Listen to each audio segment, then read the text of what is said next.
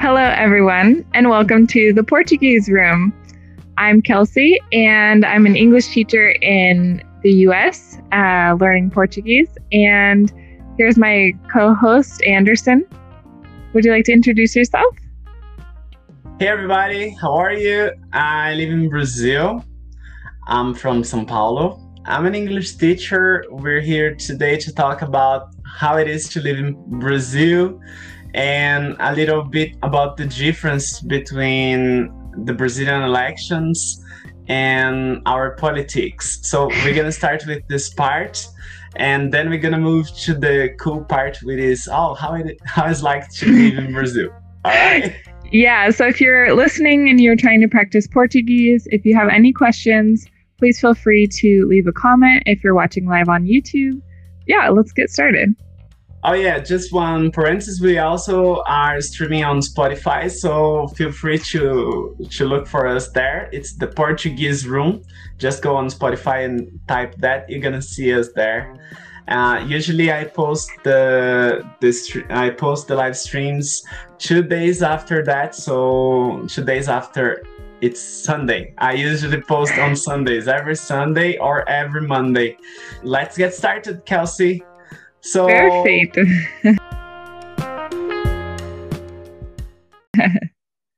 então, now, oh yeah, and we're gonna be speaking in Portuguese, so you can practice your Portuguese. Oi, Kelsey. Então, Oi, Kelsey, é, a gente está vendo aí todo esse contexto de eleições. Me conta uma coisa: quantos dias você espera para que saia o resultado do presidente? Normalmente a gente já sabe aquela noite da, da eleição, talvez na manhã. Depende se é, é muito perto, como eu posso dizer, contestado. É, isso. É. Uhum. Por exemplo, em, em 2000, eu não sei se você viu que teve essa, essa questão do, dos, do voto popular e voto do uh, Electoral College é, que na Flórida, Flórida, tudo chegou na Flórida. É, e eles queriam fazer um voto de novo e foi a Suprema Corte e eles decidiram não é, fazer o recount. Então a gente é, é nesse nesse ano do 2000 não sabia até dezembro qual foi a decisão. Nossa, muito tempo. Sim. Muito tempo. Mas se, se for uma eleição normal, normalmente o dia de eleição ou o dia seguinte. Então, essa eleição você espera saber o resultado quando? Eu pensei que seria hoje, porque eu acho que o Pennsylvania pode contar até hoje, mas na verdade ninguém sabe o que vai acontecer. Mas assim, o dia seguinte da votação popular ou o dia seguinte da votação dos delegados? É, da votação popular. Porque normalmente muitas pessoas vão uh, votar em pessoa. Mas esse ano, tantas pessoas votaram pelo correio que os votos estão chegando dias depois. Ok. E, e aí vamos dizer que você que sai o resultado das eleições populares é, hoje. Aí o que acontece? Os delegados se reúnem hoje ainda para votar, é isso? Acho, não, acho que deve ter um, um dia certo para votar. Eu preciso pesquisar mais esse processo, porque na verdade eu nunca dei muita atenção. E aí o resultado oficial é só depois que os delegados votam, é isso? É, deve ser, mas a gente não tem tipo um dia onde a gente assiste eles fazer Ah, esse tá. processo. É só o dia de votação e depois em janeiro quando eles trocam os presidentes. Ok. E então, vamos falar um pouquinho do Brasil, né? Sim, como é o processo de eleições lá? No Brasil, o processo de eleição começa já diferente porque a gente tem um negócio chamado urna eletrônica. Então, aqui a gente vai na sessão eleitoral e a gente vota num aparelho eletrônico oh. que já computa os votos ao final da eleição. Uau, que maravilha! Eles são todos offline, então eles não estão conectados para evitar hacking, né? Uhum. Então depois eles têm que pegar essas urnas, levar para um lugar. Porém, lá naquele lugar já sai a contagem por urna de cada voto, é só somar. Então, geralmente, em poucas horas, a gente já tem o resultado de quem é o presidente. A, Nossa, que avançado! a outra diferença é que a gente não tem delegados. Então, aqui é assim: se, o, se a população votou, é, esses votos são absolutos. Ou seja, uhum. não importa quantas pessoas tem num estado, quantas pessoas tem no outro, quantas pessoas uhum. tem no outro. O voto é válido igualmente de uma pessoa em relação a outra pessoa. Uhum. Então, se você mora num estado mais populoso, seu voto vale a mesma coisa que vale de você morar num estado menos populoso. Isso faz sentido. Né? Lógico que se você está votando no prefeito, seu voto tem mais peso numa cidade pequena do que numa cidade grande.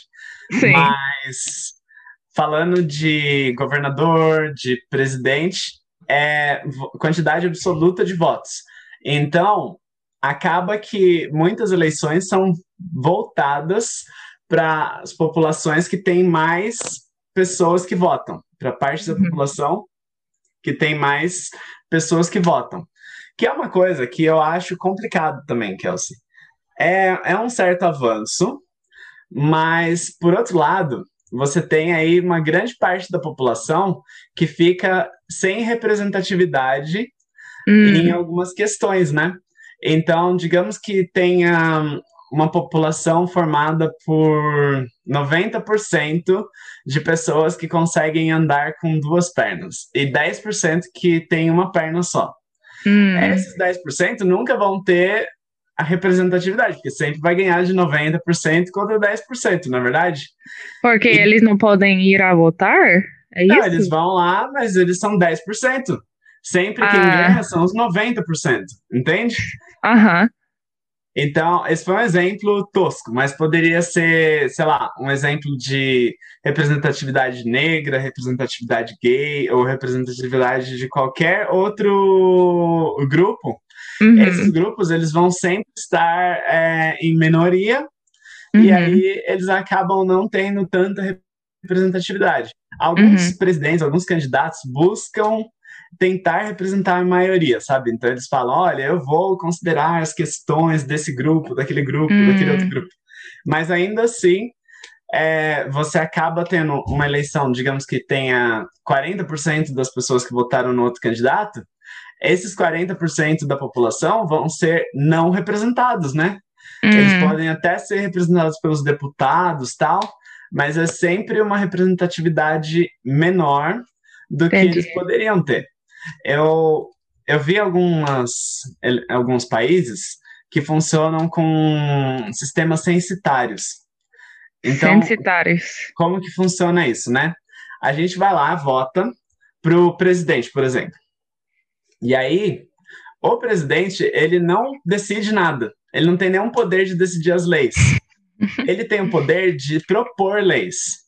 E aí, cada ah. lei que ele propõe, ou os deputados, etc., deputado é como os councilors, só que na, nos presidentes. Então, os deputados propõem as leis e a população vota pela internet. Uou! Diretamente então, pela lei. Todas, todas, as, todas as leis que passam nesses países, a população vota. Uau! E aí o, o o deputado ou o presidente ele só tem o papel de propor leis e não de escolher se as leis vão ou não ser aprovadas. Isso é legal porque aí a população vai sempre saber, primeiro, quem que propôs aquela lei, né? Então, uhum. se o deputado propôs aumento de salário de 10 vezes, todo mundo vai saber que foi ele que propôs isso. ele não vai votar no próprio aumento de salário, ele vai ele vai ter que passar pelo voto popular. Se as pessoas falarem, não, esse cara realmente merece, aí ele ganha. Senão, a, a lei que ele propôs não passa. Isso é muito legal. Porque aí só, só as pessoas que têm envolvimento com aquela questão vão lá e votam. e aquela questão passa ou não passa de acordo com o envolvimento da população. E Sim. outra coisa que eu acho assim que poderia melhorar na, no Brasil, né, é a questão do voto ser obrigatório. No Brasil, o voto é obrigatório. Sim, eu queria te perguntar sobre isso. Como funciona? Que, o que passa se você não, não vota? Bom, funciona assim: eles falam que você é livre, que você tem democracia e etc. e aí eles te obrigam a ir lá votar. Se você não for votar, eles cancelam o seu CPF ou bloqueiam. E aí, Uau. O seu CPF, você perde os direitos que você teria é, alguns direitos, não todos, mas Nossa. você perde alguns direitos. Você não pode, por exemplo, concorrer a uma carreira política, você não pode participar de concursos públicos, que é para ocupar cargos públicos. Você hum. perde alguma, algumas, alguns benefícios aí, alguns direitos, e isso tudo porque você não foi votar. E aí, o povo tem medo disso? Não, não sei se eles têm medo, mas o que acontece é que você tem um.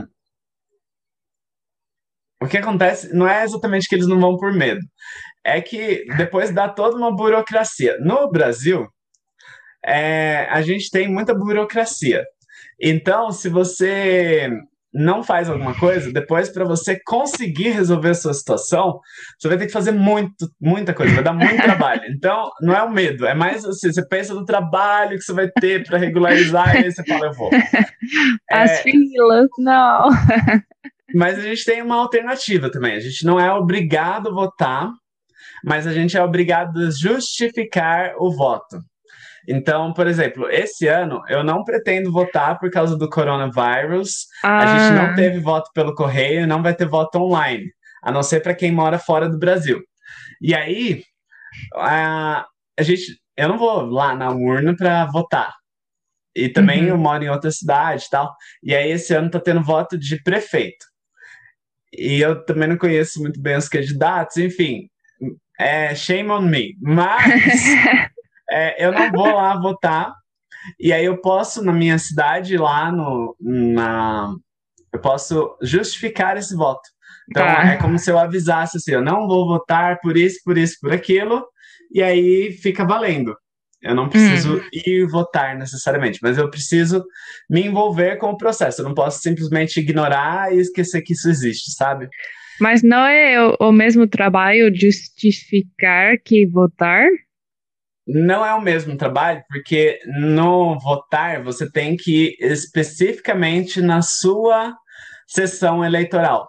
Então você hum. tem, tem uma escola, a gente faz as, votações dentro de escolas aqui, né? Então tem uma escola específica que você tem ir, que geralmente é a escola que você estudava quando você era criança. Aí você oh. tem que ir oh. lá, votar lá. Agora, para justificar, você justifica em qualquer lugar.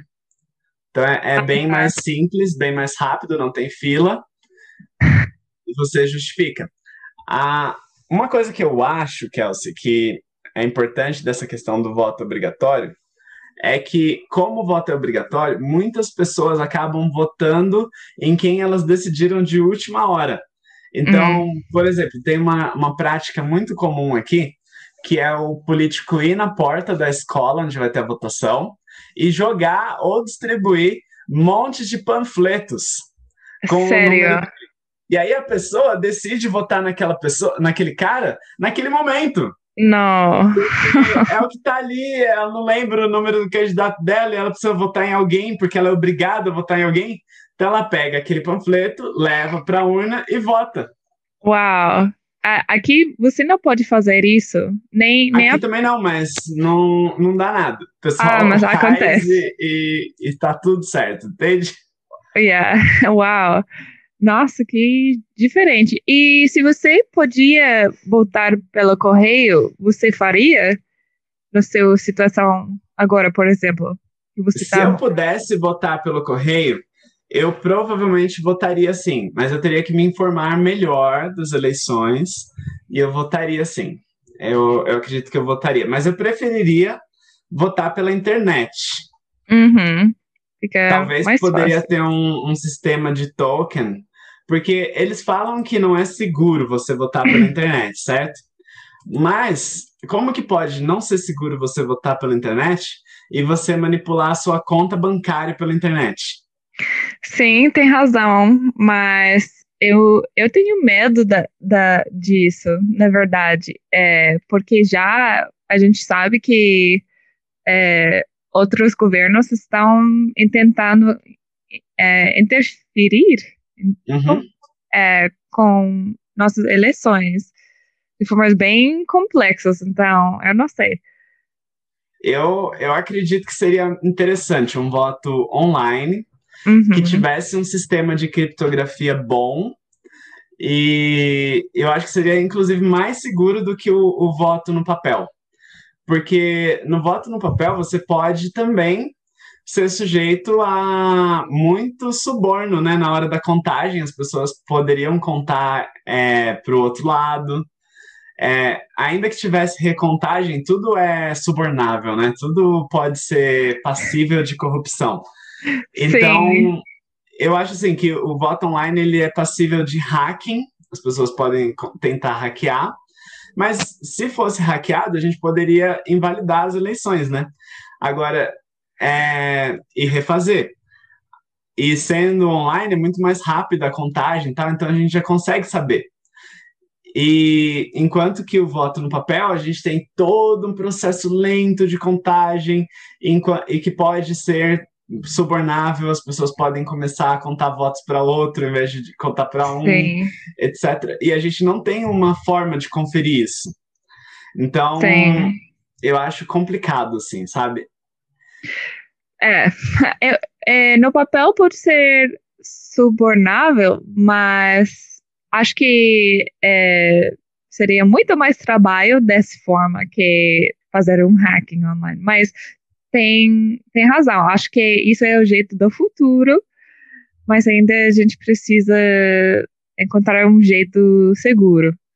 A gente já tem o voto online no Brasil. Então, Uau. as pessoas que estão em outros países, elas podem votar online. Então, se eu, se eu, moro nos Estados Unidos, por exemplo, eu posso. O que não tem é a voto online da população que mora no país. E eu não entendo por que pode uma pessoa de outro país não pode alguém daqui, entende? Isso não faz sentido, não. Interessante. E eu queria te perguntar sobre essa palavra obrigatório. É, isso tem alguma conexão com obrigado? A história do obrigado? Tem, tem sim. Ah, com obrigado no sentido de agradecer? Sim. Você fala? Aham. Uhum. Bom, eu não sei se tem algum, alguma conexão com obrigado no sentido de agradecer, mas a palavra obrigado, ela também pode significar que você está sendo forçado a fazer algo. Uhum. Então, eu sou obrigado a votar. Não quer dizer que eu sou agradecido por votar. quer dizer que eu sou forçado a votar.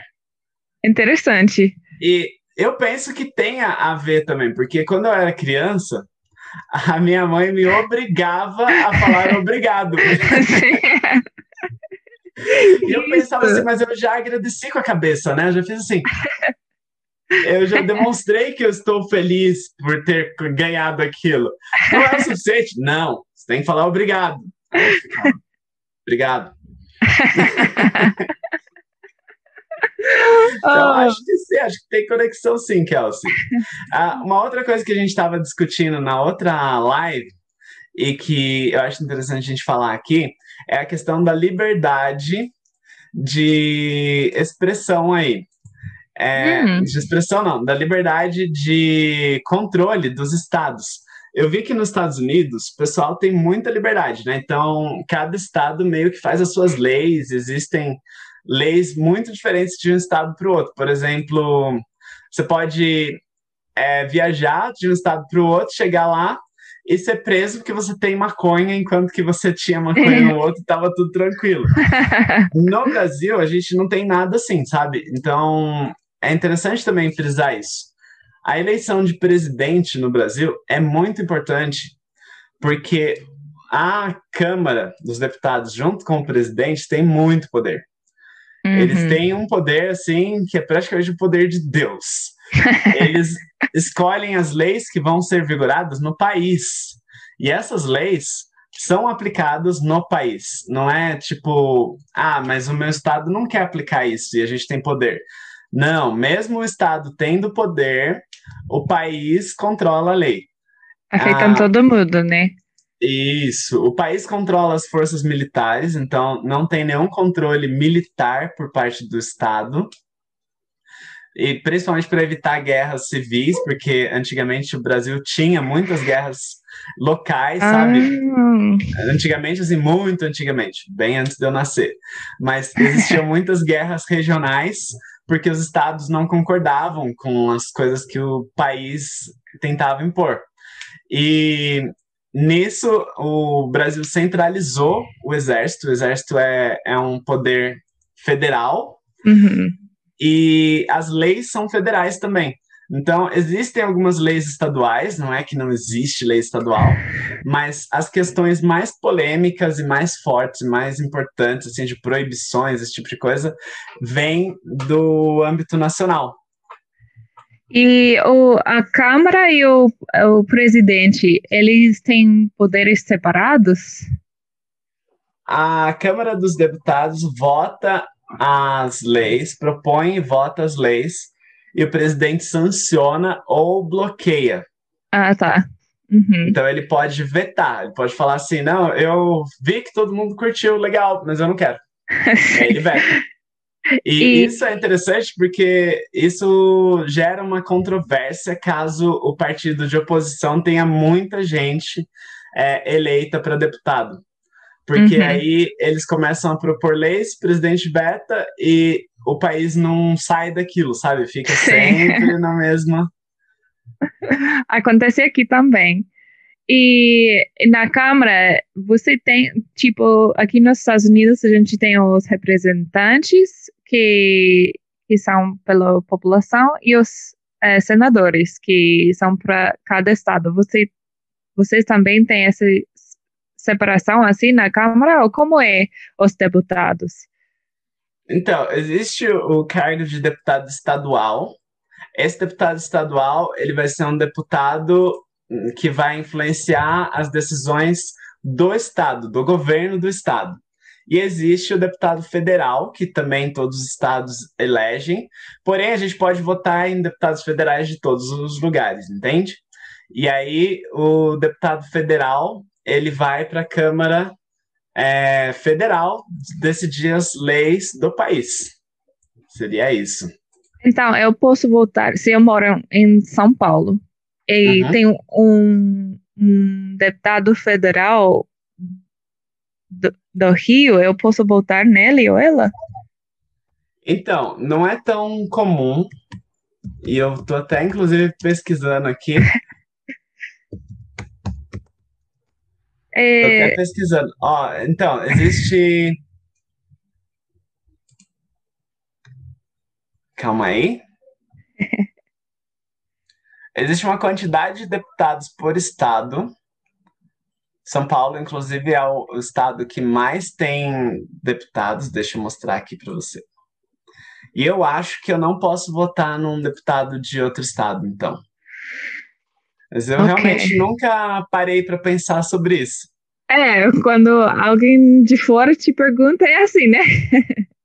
geralmente, é, eu não parei para pensar sobre isso, porque geralmente eu não conheço tão bem o trabalho dos deputados individualmente ah. e eu acabo votando pelo partido, sabe? Que aqui você Sim. pode fazer isso. Então, ao invés de eu votar no deputado X do meu estado, eu posso votar para o partido específico que eu gosto do meu estado. Tipo, e pode aí... dizer, eu quero votar por todo do, do partido A. E eles Isso. colocam os votos.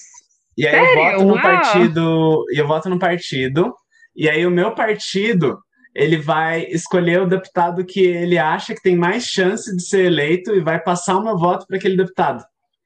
Uau, então os partidos têm muito poder. Os partidos têm muito poder, mas não tanto quanto nos Estados Unidos. Porque aqui a gente não tem só dois partidos. A gente tem. Quantos vários, partidos tem? Vários, muitos. Mas assim, muitos, Kelsey, muitos partidos. Tipo, mais que cinco partidos Muito populares? mais, muito mais, dezenas. What? Nossa. Isso. A gente tem dezenas de partidos. Uau. E todo ano aparecem novos partidos. Então a gente tem alguns partidos tradicionais, mas todo ano aparecem novos partidos. Alguns partidos começam a se tornar tradicionais com o tempo. Hum, E partidos que antes não eram tradicionais, hoje já são. Então, a gente tem aí alguns exemplos. Teve uma eleição que um partido que era considerado assim um partido não tradicional, que é o PSOL, eles tiveram um número recorde de deputados eleitos e inclusive tiveram uma história de corrupção que eles começaram a vender votos. Porque Sério? é, as pessoas votavam para o partido, que nem eu falo que eu, que eu faço, sabe? Assim. E aí eles falavam assim: ó, você quer ser eleito? Paga tanto que a gente passa o voto dos nossos votantes para vocês. Uau. E aí isso ocorre, assim. Então, esse é um, é um problema, assim, sabe? É, eu sei que o correto, por exemplo, seria eu votar no deputado específico, porque daí evita qualquer risco de corrupção. Uhum. Porém, eu reduzo as chances do partido que eu acredito é, eleger deputados, quando eu voto num deputado específico, porque se aquele deputado não ganhar, os meus votos não vão passar, os votos dele não vão passar automaticamente para os outros deputados do partido dele. Ah, entendi. Entendi. E Então, principalmente se você for votar em partido pequeno, é melhor Sim. votar no partido, né? Que senão ele não vai eleger ninguém. E sim, acho que isso é esperto. Se você tem tantos partidos, você Uhum. coloca no, no, na maneira que mais, mais possível que alguém do seu partido ganhe, né? Sim, É, mas eu vi que em São Paulo tem 70 deputados, algo assim. sim. Então, você tem que votar em se- 70 pessoas, é isso? Se você mora em São Paulo? Não, a gente não vota em 70 pessoas, a gente vota em um ou dois, eu não tenho certeza. Eu Acho que Ah. é dois. E aí os 70 com mais votos são eleitos. Ah, tá. Entendi. É muita gente. Eu acho que tinha que ser muito menos gente, Kelsey. Porque o salário deles é muito grande, muito alto. E aí isso acaba fazendo com que a gente tenha aí que ter impostos altos apenas para bancar o salário de deputados e de governantes, entende? Sim. E é, então, na, na Câmara dos Deputados, tipo, aqui, aqui a gente tem dois sistemas no Congresso, mas lá tem isso também? Ou cada deputado faz a mesma coisa? Como assim, dois sistemas? Tipo, a gente tem a, a Casa dos Res- Representantes e o Senado. E eles têm é, objetivos diferentes. A gente tem, a gente tem os deputados e senadores. Ah, ok, ok.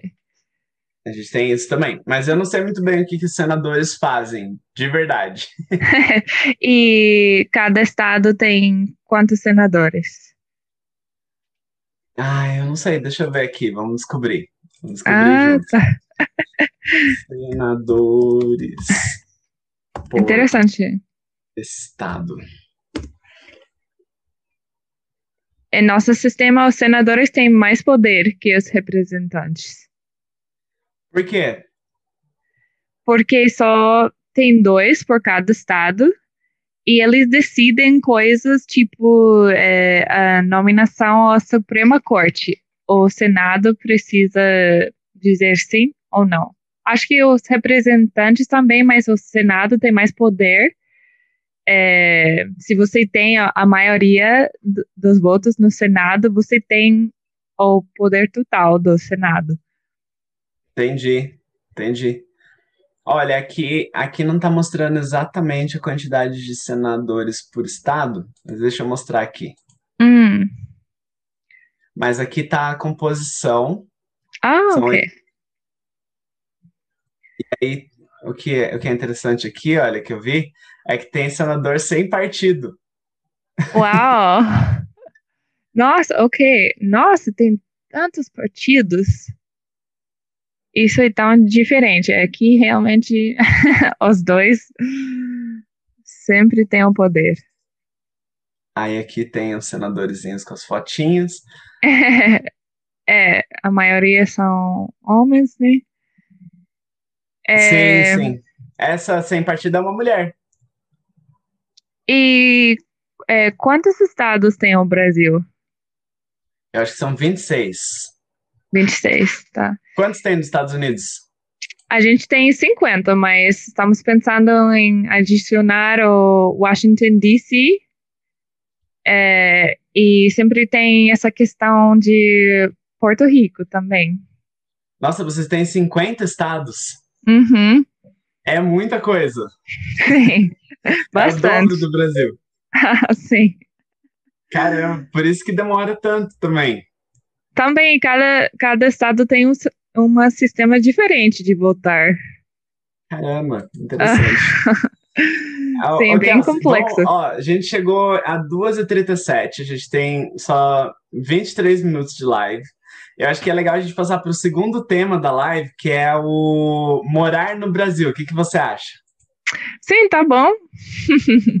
então, olha, agora a gente vai conversar um pouquinho sobre como é morar no Brasil. Se você não mora no Brasil, quer saber um pouco mais da vida no Brasil, você pode fazer suas perguntas aqui, tá? E então, olha, a primeira coisa que eu gostaria de ouvir aí seria as suas perguntas, Kelsey. Sim, é, você mora perto da, da praia agora, né? Isso, agora eu moro na praia. Na praia, legal. E uma coisa que eu achei bem diferente de estar no Brasil e estar na praia é, é a roupa de banho que vocês usam lá na praia. Que pra gente, é, as roupas de banho, banho têm são diferentes, né? Quando eu fui lá, eu vi que as mulheres usam biquíni, não importa a sua idade, é, seu corpo, mesmo lá todo mundo usa. Você foi em qual praia? Isso foi em Rio, no Rio. Ok. Porque assim, é, depende de onde você tá, viu, Kelsey? Ah, tá. Depende muito. Eu, eu falo isso porque, assim, eu, na Praia Grande, eu percebi que as mulheres geralmente não usam tanto biquíni. Não que não tenham mulheres que usam biquíni, mas não usam tanto. Ah. Nem, biquíni, nem maiô. Elas usam alguma canga por cima, elas cobrem, sabe? Não uh -huh. é uma coisa tão exposta. E aí depende de onde a gente anda, depende para onde a gente vai, a gente vê mais pessoas usando biquíni, sunga, do que em outras regiões. Então depende muito, não, não é tão assim generalizável, não. Hum, e em Praia Grande, os homens usam sungas também? Sunga ou short, mas, é, é, mas lá na Praia Grande é muito comum as pessoas ficarem vestidas. Isso é muito ah, interessante. Então, mesmo estando calor tal, os homens aparecem de camisa regata. Uau! É, as mulheres estão vestidas com short curto, mas estão vestidas. Ah, interessante. Short curto seria um, similar aos hot pants. Ah, sim. Então, eles costumam usar isso, mas não é tão comum fora da praia, assim, de perto, do lado da água. Se você for para a calçada, não é tão comum você ver pessoas usando roupas de banho. Ah, tá, sim. Mas se elas estão na praia. Elas estão na praia, do lado do mar, aí sim. Ah, tá. Então, pra gente, é, muitos homens não usam sunga. Por exemplo, quando eu fui lá, eu tava como, nossa, que diferente isso, a cultura, né? E também eu gostei que eu vi muitas mulheres, pelo menos em Rio, é, de todas as cidades usando biquíni. Tipo, para mim fosse tipo eles não, elas não tiveram é, é, medo de mostrar o corpo. É, yeah, muito, muito isso mesmo. É isso mesmo. Então, mesmo na, na Praia Grande ali, onde tem menos pessoas usando, é, independente da idade, quem tiver que usar vai usar, independente do corpo, magra, gorda ou não. Sim, acho bem lindo, que sim, é, você está livre para aproveitar o sol do jeito que você quiser. Sim, sim. Eu acho que também porque a gente tem o costume de usar, então não é tão. não soa tão agressivo, né? No, uhum. tipo, as pessoas ficarem, nossa, olha, a pessoa está de biquíni. eu, eu falo isso porque, assim, eu sou de Campos do Jordão. Em Campos do Jordão, não é, é muito frio. Então, não é comum nem saia, short, nada assim que mostre mais o corpo. Quando uma mulher coloca um short, todo, todos os caras ficam loucos na rua. Tipo, fica todo mundo olhando. Uau, ela tá de short. Nossa, nossa senhora, tem uma mulher de short na cidade, sabe? Uau! Principalmente se for na região onde mora mais o pessoal de campo, sabe? Que é a região da Abernéssia, que é o nome do bairro. Ah. Agora, é mais no Capivari que vem os turistas, aí já é mais comum que algumas turistas usam saia, short, mesmo no inverno frio. Então, é, não é tão uau. Então, eu acho que tem essa coisa da dessensibilização, né? As uhum. pessoas estão sendo sensibilizadas aos estímulos e aí vai deixando de ser um absurdo. É que nem Sim. se todo mundo andasse pelado. Se todo mundo andasse é. pelado, ia chegar uma hora que ninguém ia ficar, nossa, caramba, né? Sim, aham. Uh -huh. é, lá no Brasil tem, é, tipo, nudist colonies, lugares onde as pessoas gostam de não usar roupa. Sim, a gente chama isso de praia de nudismo. É, mas é só nas praias que tem? Eu não conheço nenhuma colônia, assim, onde a pessoa, um condomínio, alguma coisa assim. mas deve existir, aqui tem de tudo, né? Eu só não conheço. Agora, praia de nudismo, eu sei que tem, que é uma coisa comum tal, mas uhum. Eu não sei se tem de fato colônias. É, não sei se seriam colônias, seriam mais comunidades. É. É, aqui, no, aqui no Brasil, eu não vejo tantas comunidades como eu vejo em documentários que eu vejo dos Estados Unidos, sabe? Uhum. Que tem algumas comunidades isoladas, onde as pessoas decidem criar os filhos de um jeito, de outro. Uhum. isso, aquilo. É, eu não vejo isso aqui tanto, sabe? Aqui é mais assim. A vida em cidade grande, a vida em cidade pequena, e é isso, sabe? Sim, aham, faz sentido. Nossa, é interessante. É, sim, eu comprei um, um biquíni lá no, em Brasil, mas eu não uso aqui. Por porque não? não? porque eu não quero a atenção das pessoas, porque não é comum usar o tipo de biquíni que eu comprei lá. Então. É considerado muito pequeno. Não é tipo fio dental, nada assim, mas é, não é tão conservativo como as pessoas usam normalmente aqui. Entendi. É. E, e outra. Mas isso na sua região, ou você acha que existem regiões ou todo mundo é conservador? Por exemplo, é, Miami. Se, se eu estivesse em Miami, eu podia usar. Mas onde eu moro é mais frio. Então, é, se você está na praia, não, não tem tanto calor que você precisa usar menos roupa, assim. Ah, entendi. Porque eu lembro quando eu fui para Miami, mas eu não sei se se naquela época era assim e hoje não é, né? Mas naquela época, as pessoas usavam roupas muito provocantes. Aham, sim. Eu, eu estive em Miami em 2005, eu acho. Eu vi muitas pessoas lá, como eu vi em, em, em Brasil, no Rio. Então, acho que similar. Como fala essa cidade em inglês? Miami. A gente fala assim também no português, Miami. É, eu esqueço. Porque me ame é me ame, eu quero que você me ame, né? Sim, sim. a, ah. gente, a gente costuma adaptar muitas palavras para o português, mas essa cidade a gente fala dessa forma. Ah, deixa eu ver aqui outras. Califórnia, a gente fala bastante parecido com o que vocês falam. Califórnia. A gente fala Los Angeles, a gente não fala Los Angeles, mas a gente fala Los Angeles. É Acho lindo.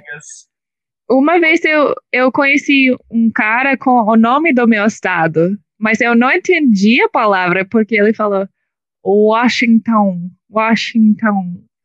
e foi bem, bem diferente para mim. Eu acho que ele falou Washington. Washington, isso. tem, tem umas pessoas que falam Washington também. Washington. Washington. e como Achei... você falaria? Ah, Washington. Ok. Ou, tipo, minha avó, ela não pode pronunciar correto. Ela fala Washington. Washington. Ela colocou um R lá. Olha, tem, tem gente aqui falando com você no chat. Tem, ó, a Gisele tá chamando você para vir visitar no Brasil. Eu tá amaria. Perguntando, tá perguntando se tem praia de nudismo nos Estados Unidos. Sim, e, tem. E a Sônia tá falando que você é muito simpática e extrovertida. Oh, obrigado, Sônia. É, sim, tem praias de, de nudismo. Nudismo? É nudismo ou nudismo? Como se fala? Nudismo ou naturismo? Pode chamar dos dois jeitos. Ah, tá. Nudismo aqui, inclusive em Seattle, que eu achei engraçado porque é bem frio para ficar sem roupa. E também é uma praia, não, não do, do mar, mas do, da lagoa. E é bem pequeno. Hum. É, tem pedras, não é areia. não é confortável, mas tem. Não parece tão atrativo. Não, não e tem, tem casos. As pessoas vão lá só para exercer a liberdade mesmo. sim, sim. Tem casos em dois lados, mas também tem, tipo, é, bushes. Como eu posso dizer bush? É, tipo, shrubbery. Ah, árvores, florestas. Talvez floresta. Não Moitas. é árvore, mas é mais pequeno. Moitas. É, vamos dizer moitas. O fla, uh, tem moitas do lado, então você não pode ver as pessoas nas casas e ela, elas não podem ver você, mas se você for nadar, você pode ver as casas. Ah, Faz a gente sentido? chama essas moitas que formam. Ela forma tipo uma cerca, né? Uma parede. Ela forma tipo uma separação. Isso. Sim. A gente chama isso de cerca viva. Cerca viva. Cerca viva. Isso. Então, sim, tem dois cerca-vivas do lado. Um pouco de pri privacidade, privacidade. Isso, privacidade privacidade. É, mas eu, eu só fui uma vez e decidi não voltar porque deu trabalho. Ah, ok. ok. Mas você já foi em outras? É, isso foi a única. Eu, eu sei que tem outros sim nos Estados Unidos, mas uhum. eu, eu não conheço com meus olhos. Eu nunca tive oportunidade, mas se eu tivesse oportunidade, provavelmente iria. Eu acho Sim. interessante. É, bem interessante. Eu, eu é, notei que essa praia foi. A maioria das pessoas lá eram, eram gays. Uau! En, então, eu fui, tipo, só uma de cinco mulheres lá. Uhum. É, falando um pouco mais de morar no Brasil, saindo um pouco do assunto de praias, né? Sim. É, uma coisa que eu acho legal aqui é que eu, eu sinto muita liberdade em morar no Brasil, sabe? Parece que a gente tem uma certa liberdade. Então, por exemplo, a gente pode beber na rua, que é uma coisa hum. que não pode só em Las Vegas, né, nos Estados Unidos. Mas isso é em todo o Brasil que você pode beber na rua? Pode, Pode. Hum. E você não precisa cobrir a bebida, você pode beber mesmo. Sim. Tipo, sair publicamente, beber. É, inclusive cultura, assim. As pessoas bebem na rua, fumam na rua. Hum. É, é meio assim, cada um faz o que quer da sua vida nesse sentido. Sim. Uh, a gente não tem armas, então ah. é uma coisa que não, não temos, não é uma coisa para população, embora seja fácil de conseguir uma arma, sabe? Se você tiver mal intencionado, é fácil. Mas Sim. legalmente a gente não tem armas. Uhum. É, eu acho muito legal uma questão que agora está sendo um problema para a gente, mas a gente tem a cultura de proximidade física. Eu acho isso muito interessante.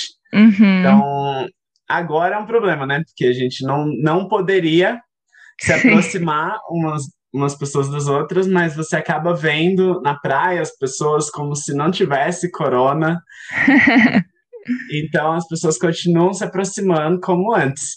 E isso foi uma das coisas que fez com que o Brasil, por exemplo, fosse uma referência em dança de salão, né? A gente tem vários ritmos que nasceram no Brasil, né? O bolero uhum. nasceu no Brasil, Brazilian Zouk, a uhum. Sim. o forró. Então, são coisas que vêm do contato. E aí Sim. você pega as danças que têm pouco contato, tipo salsa, por exemplo, que não nasceu no Brasil.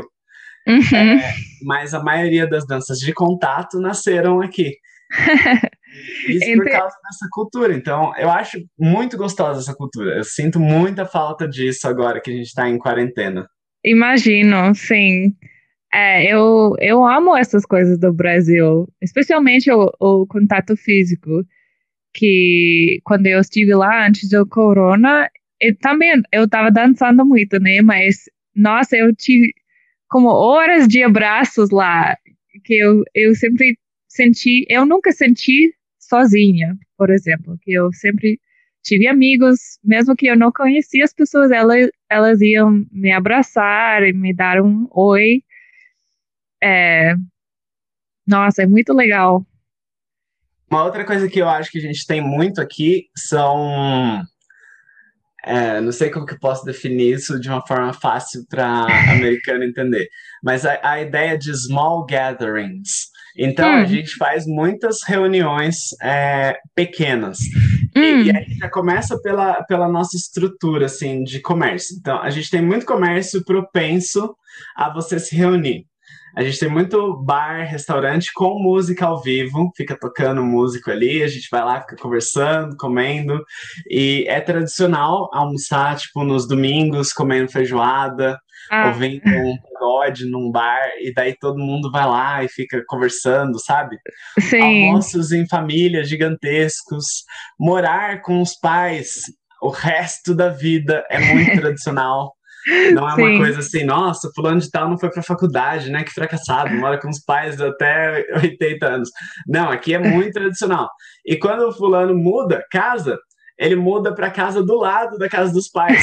Pra continuar almoçando lá. Sim, isso é bem diferente da minha cultura. Por exemplo, eu estou morando com meus pais agora, que faz sentido, tem corona e tal, e gosto de estar aqui, mas tem uma estigma, estigma, como se diz? Uhum. É estigma. Ah, tem uma estigma ainda, mesmo que as condições faz sentido. Sim, o pessoal vê como, ah, ele não foi para a faculdade, né? Ou, é... nossa, essa pessoa não tem independência, alguma coisa assim. Exato. Nas cidades grandes aqui no Brasil, a gente tem essa influência também. Então, São hum. Paulo, por exemplo, é comum as pessoas mudarem da casa dos pais. Mas ah, ainda tá. assim, as pessoas mudam para perto dos pais. Não é tipo, vão mudar para o outro lado do país, fazer uma faculdade bem longe e tal. Uhum. Não, isso é impensável. Os pais morrem do coração se você fizer isso. Uau, nossa, é, você usar essa palavra impensável me mostra que é muito forte essa conexão. Sim, é, é como se os pais se considerassem maus pais. Eles falam assim: nossa, meu filho tá indo para longe de mim, ele não gosta de estar perto. Uau. Não é tipo, nossa, que orgulho, meu filho venceu na vida, é independente. É tipo, nossa, eu sou uma péssima mãe, meu filho não quer ficar perto. Nossa, é interessante a é, questão de ser parente nos dois culturas, porque aqui acho que às vezes as pessoas acham, ok, 20 anos e já. claro que não é assim, porque um filho por vida, mas tô pensando em Brasil, talvez você aceita mais que um, é uma coisa da vida ser pai ou mãe. É verdade. É tipo 20 anos, não pode beber, mas já pode morar sozinho, vai. Sim. vai lá, meu filho. Uhum. É... é interessante. Mas tem também algumas tradições aqui que fazem com que você vá morar longe. Então, por exemplo, se você quer estudar em faculdades boas, as faculdades boas te levam para longe dos seus pais. Hum, e aí você sempre. acaba tendo uma tradição muito parecida com a americana, né? De sair para ir fazer faculdade fora e possivelmente não voltar, que foi o que aconteceu comigo, por exemplo. Uhum. Mas para a maioria das pessoas, elas arranjam um emprego na própria cidade e continuam morando com os pais por um bom tempo. Às vezes até casar, às vezes depois casa, continuam morando do lado. Churrasco ah, todo domingo. Então, chama os amigos, toca um violão. E, e é isso, sim, sabe? Essa é a cultura mais tradicional. Agora, com coronavírus, a gente está diminuiu os churrascos e as uhum. reuniões menores, mas não eliminou. Então as pessoas ainda continuam indo, se encontrando, fazendo pequenas festas e é uma é como se fosse uma necessidade, né?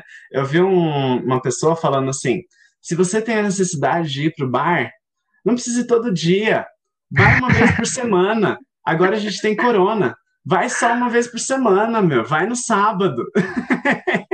Bares todo dia? Tem pessoas que vão lá to todo dia?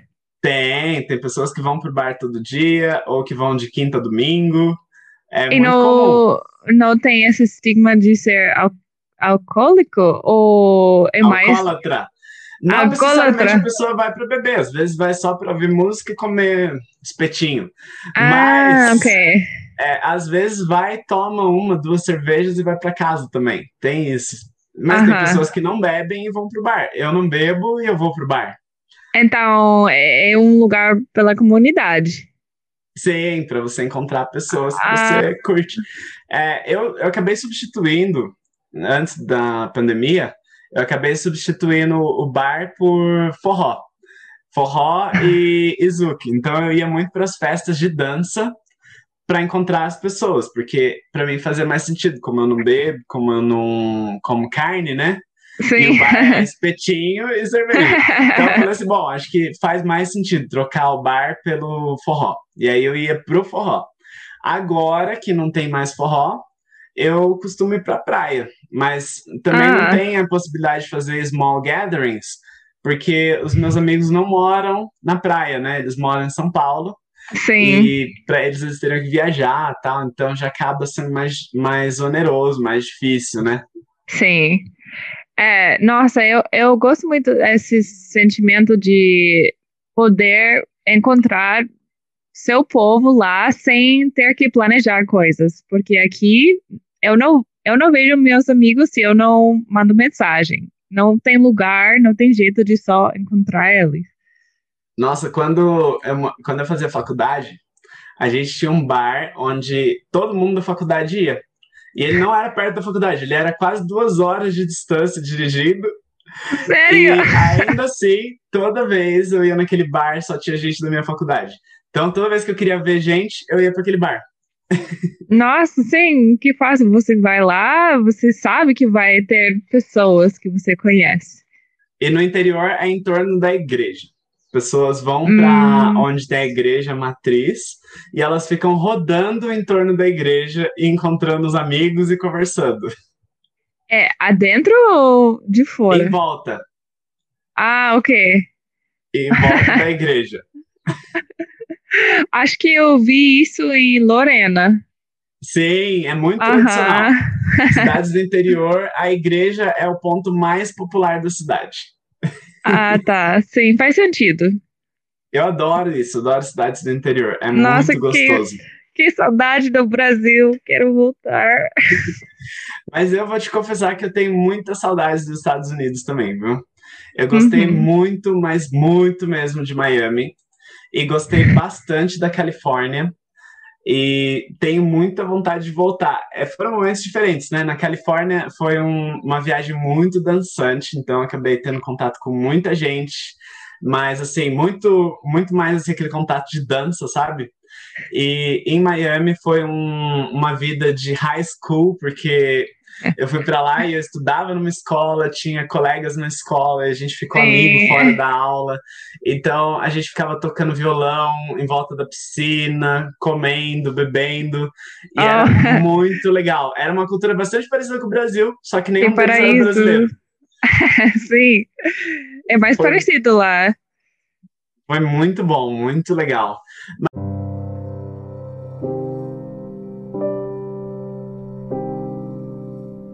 enfim, Kelsey, por hoje a gente fecha, né? Sim, me parece bom. Eu vou ver os resultados. Ok, a gente volta para comentar esses resultados aí.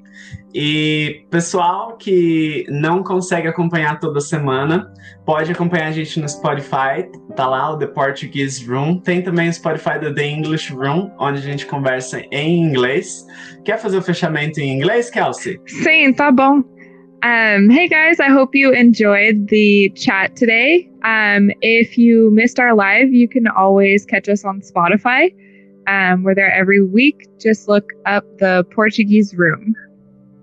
All right, and we're here every Friday at 2, from 2 to 3, sometimes uh, 10 past 2 until 3 p.m. So if you like this channel, please subscribe to it and follow our live streams. And for those of you not in Brasilia time, that's uh, 9 a.m. to 10 a.m. Pacific. All right. so I'll see you guys the next live stream. Ciao, ciao. Bye.